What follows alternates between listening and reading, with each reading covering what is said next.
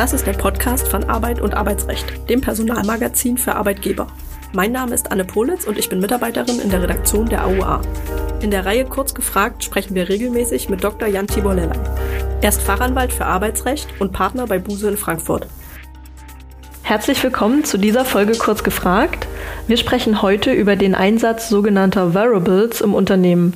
Handelt es sich um nützliche Helfer oder dienen sie der Kontrolle der Beschäftigten? Lieber Herr Dr. Lellay, was genau sind Variables und was ist ihre Funktion?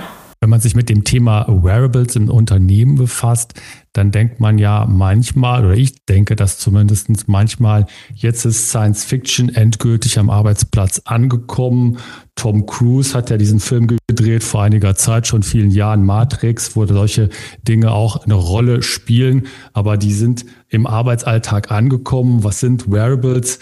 Es sind äh, Dinge, äh, technische äh, Einrichtungen, könnte man sagen, oder äh, technische äh, Devices, die von Mitarbeitern, Mitarbeiterinnen im Betrieb eingesetzt werden. Das können sein Smart Watches, Smart Glasses, aber auch ähm, Bodycams, also Kameras, die am Körper getragen werden oder eben auch Dinge, die ganz futuristisch daherkommen, aber mittlerweile schon auch in Handwerksbetrieben eingesetzt werden, sogenannte Exoskelette, das heißt also Maschinen zum Anziehen oder Roboteranzüge.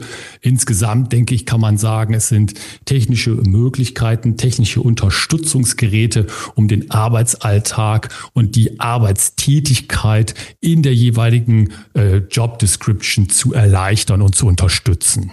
Wo liegen denn die Vorteile für Mitarbeiter? Gibt es bestimmte Branchen, wo sich die Nutzung solcher Systeme besonders anbietet? Ja, die gibt es und das äh, finde ich auch einen ganz interessanten Bereich oder eine gesamte, ganz interessante Perspektive auf diesen ganzen Bereich Wearables. Warum? Weil man ja erstmal vielleicht denkt, oh, oh, das ist Technologie, äh, die den Menschen äh, vielleicht gar nicht so gelegen kommt oder die Dinge tut mit den Menschen am Arbeitsplatz, die man gar nicht so gerne möchte. Aber der Ansatz ist zum großen Teil schon ein ganz anderer. Das ist nämlich der Ansatz des Arbeitsschutzes und gerade auch bei Körper körperlich intensiven äh, Tätigkeiten, wir hatten es ja gerade auch schon angesprochen, kurz im Handwerk, aber auch in Produktionsbetrieben, äh, gibt es Wearables, die äh, das, den Körper entlasten, also das Muskel-Skelettsystem entlasten, das Atmungssystem entlasten, also ähm, physische Erkrankungen vermeiden und damit einen interessanten Beitrag leisten können, um den Arbeitsschutz voranzubringen. Es gibt zum Beispiel auch Wearables mit Erinnerungen Erinnerungsfunktion. Die werden dann als Armbänder äh, getragen, wo Mitarbeiter darauf hingewiesen werden, eine Pause zu machen. Es gibt aber auch andere äh, Sensorsysteme, die als Wearables getragen werden. Die sehr, werden bei Gefährdungsbeurteilung, bei psychischer Belastung eingesetzt. Also die Einsatzgebiete sind sehr, sehr weit gefächert und äh, haben auch und nicht zuletzt einen sehr, sehr starken arbeitsschutzrechtlichen äh, Einschlag. Und dann die andere Seite, wo liegt der Nutzen für Unternehmen? Können solche Tools bei der Erfüllung gesetzlicher Pflichten unterstützen bzw. diese ergänzen? Das tun sie und dazu werden sie auch eingesetzt. Die digitalen Assistenzsysteme, so werden Wearables ja auch genannt, äh, können äh, Arbeitgeberinnen dabei unterstützen, Fürsorgepflichten für die Belegschaft, also für die Arbeitnehmerinnen und Arbeitnehmer im Betrieb wahrzunehmen, umzusetzen, Gesundheitsgefährdungen da vorzubeugen. Das ist wieder das Stichwort Arbeitsschutz. Es gibt ja den Paragraphen 3 Arbeitsschutzgesetz, wo entsprechende äh, Pflichten auch auch äh, definiert sind, Sicherheit und Gesundheit der Beschäftigten zu schützen und auch äh, zu fördern. Und dann gibt es natürlich den großen Bereich, Einsatzbereich der Wearables, wo Produktion oder das Arbeitsprodukt, das Unterstellen und Erstellen des Arbeitsproduktes unterstützt wird und zum Beispiel Fehlervermeidung optimieren kann, Arbeitsschnelligkeit erhöhen kann und diese ganzen Dinge, die dann ganz zentral sein können für die Erfüllung der Arbeitspflicht, für die gute Erfüllung der Arbeitspflicht. Ihnen fehlt die letzte Ausgabe der Auer? Mit dem Abo kann Ihnen das nicht mehr passieren. Einfach auf die Folgenbeschreibung klicken. Welchen Einfluss hatte und hat, muss man ja immer noch sagen, die Corona-Pandemie auf den Einsatz solcher Systeme? Haben sich hierdurch neue Anwendungsmöglichkeiten eröffnet? Ich denke vor allem an Remote Work oder den Sicherheitsabstand.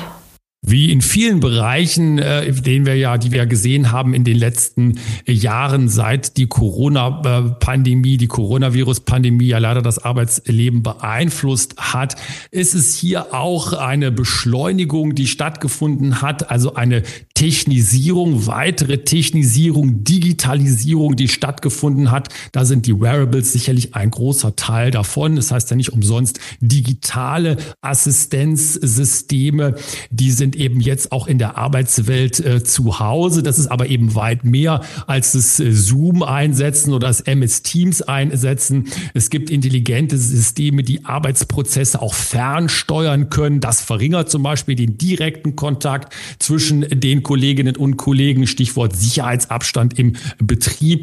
Aber auch digitale Systeme, die die Zusammenarbeit mit Abstand, die Kooperation mit Abstand optimieren können.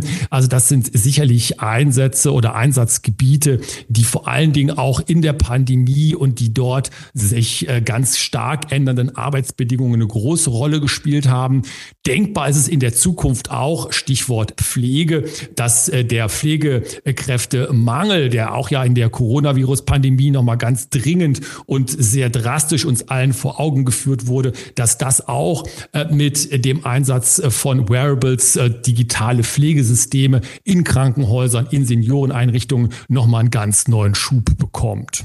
Wo liegen die Risiken solcher Geräte? Es liegt schon fast auf der Hand, dass es Risiken hat.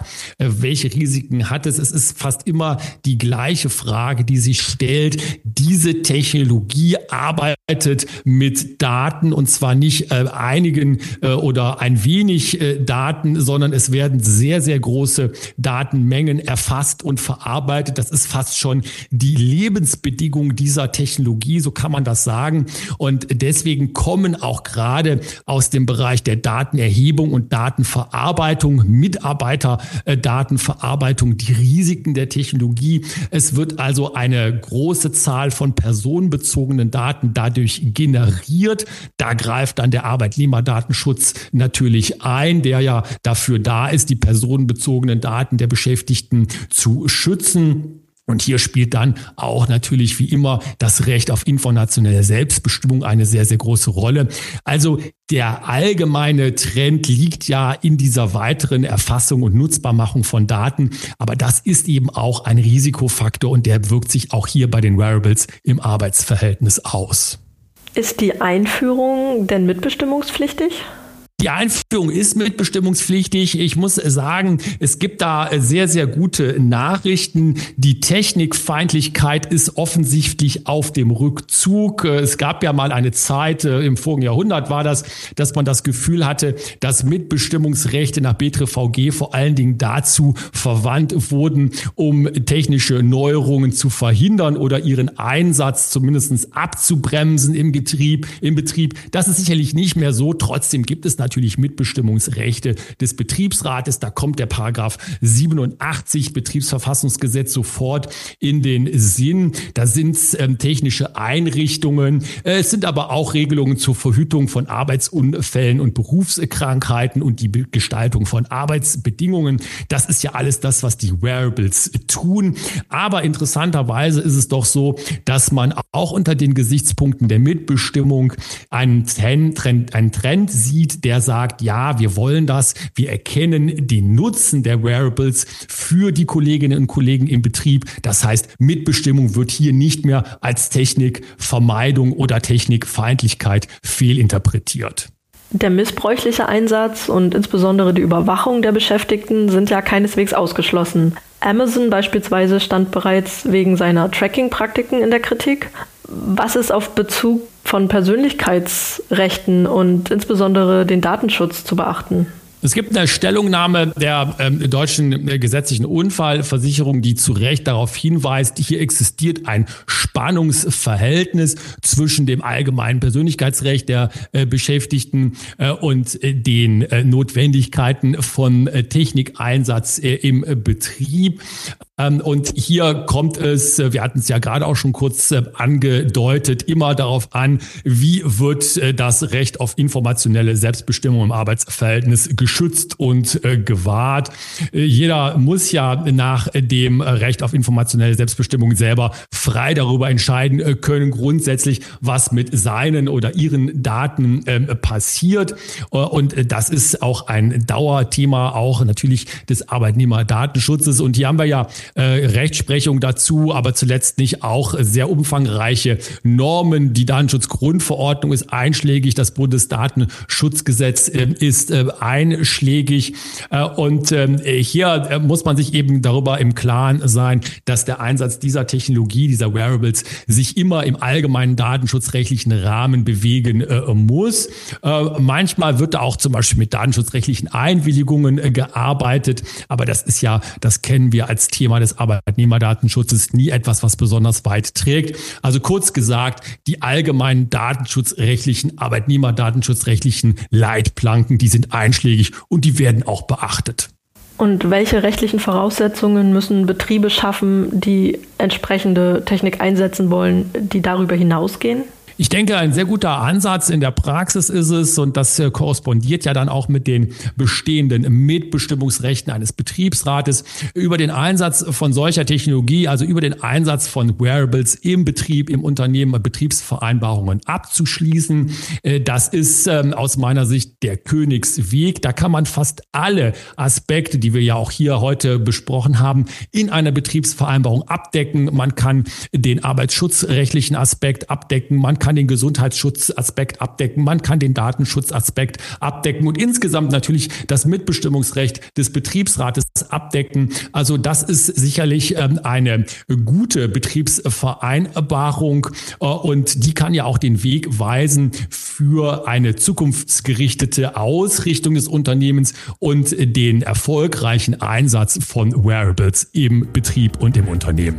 Ganz herzlichen Dank, lieber Herr Dr. Lalai. Ich verabschiede mich an dieser Stelle. Bis zum nächsten Mal. Dankeschön. Tschüss. Es gibt Verbesserungsvorschläge zu dem Podcast oder dem Newsletter oder Sie möchten uns Ihre Meinung mitteilen, schicken Sie gerne eine E-Mail an auer.redaktion.husmedien.de.